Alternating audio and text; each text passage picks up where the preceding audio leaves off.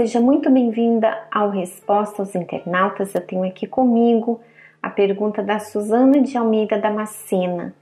A Suzana ela deixou a sua pergunta lá no Facebook, na página Viviane Freitas Figura Pública, e ela diz: Como que na prática eu me torno como criança que o Senhor Jesus disse? Eu estou longe de ser como uma criança pura e humilde. Bem, Suzana e todas as amigas internautas que acompanham esse áudio. A principal característica de uma criança é a sua pureza. A criança, quanto menor ela for, mais novinha ela for, mais pura ela é.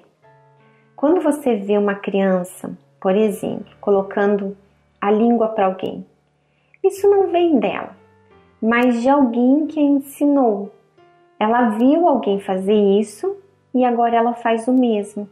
Ou seja, ela foi influenciada. Mas ela não tem essa maldade, ela não tem malícia.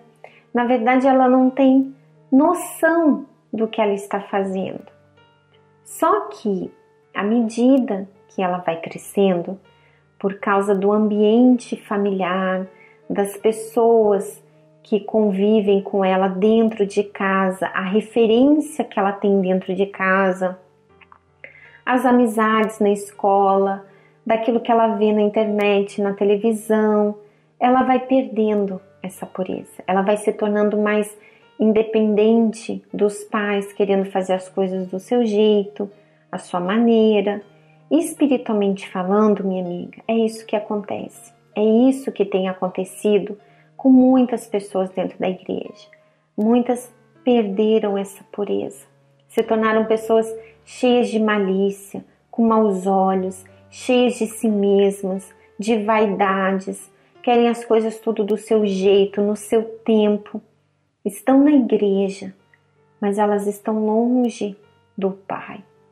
E esse é o alerta do Senhor Jesus para nós, quando ele diz aqui em Mateus: Em verdade vos digo que se não vos converterdes e não vos tornardes como crianças, de modo algum entrareis no reino dos céus. Talvez, minha amiga, você tenha sido essa pessoa. Houve um tempo que você era pura, igual uma criança, mas o tempo foi passando e você deixou as influências desse mundo contaminar sua fé. Você começou a se envolver com amizades, onde há fofoca, sempre tem alguém falando mal dos outros e você fica ali, ouvindo, absorvendo, contaminando a sua mente. O que você acha que acontece quando você ouve falar mal de alguém? Hum? É óbvio que você vai passar a ter maus olhos daquela pessoa. A sua mente ela vai ficar contaminada. A internet também, aquilo que você fica buscando, procurando na internet. Por exemplo, músicas, filmes, novelas, vídeos, vídeos de ex-bispos, ex-pastores. Às vezes você, movida por uma curiosidade, como aconteceu com Eva, você acaba perdendo essa pureza a sua comunhão com Deus. Mas o que você precisa fazer é entender que não basta você somente estar na igreja. Muitas pessoas, elas estão na igreja, mas elas carregam a sujeira desse mundo dentro de si. Então, minha amiga, faça uma avaliação da sua vida. E se você realmente deseja entrar no reino dos céus, hoje mesmo. Remova da sua vida essas imundícias que têm feito você perder essa pureza. Como diz a Suzana, eu estou longe de ser como uma criança pura e humilde. Então, avalie o que você tem assistido, o que, que você está ouvindo, o que, que você tem alimentado, com o que você tem alimentado a sua mente. Seja sincera com Deus. Exponha para Ele toda essa imundícia que você carrega dentro de você, que você foi absorvendo ao longo dos anos.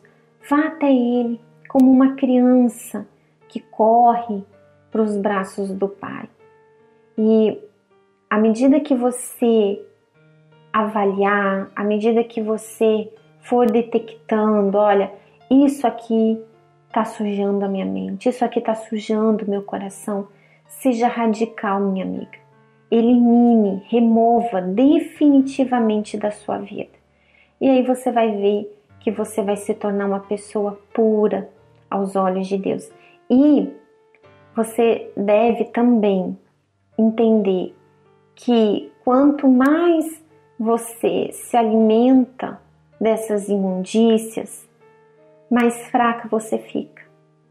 Pode observar, você que tem estado fraca espiritualmente falando. Você que diz eu tô fraca, eu não tenho ânimo, eu não tenho disposição para ir na igreja, eu não tenho disposição para orar. Sabe por quê, minha amiga? Porque você se deixou influenciar. Você deixou a sua fé contaminar com as coisas desse mundo. Então, essa é a sua oportunidade, tá bom? Ficamos por aqui, um grande abraço e a gente volta a se encontrar no próximo sábado. Até lá!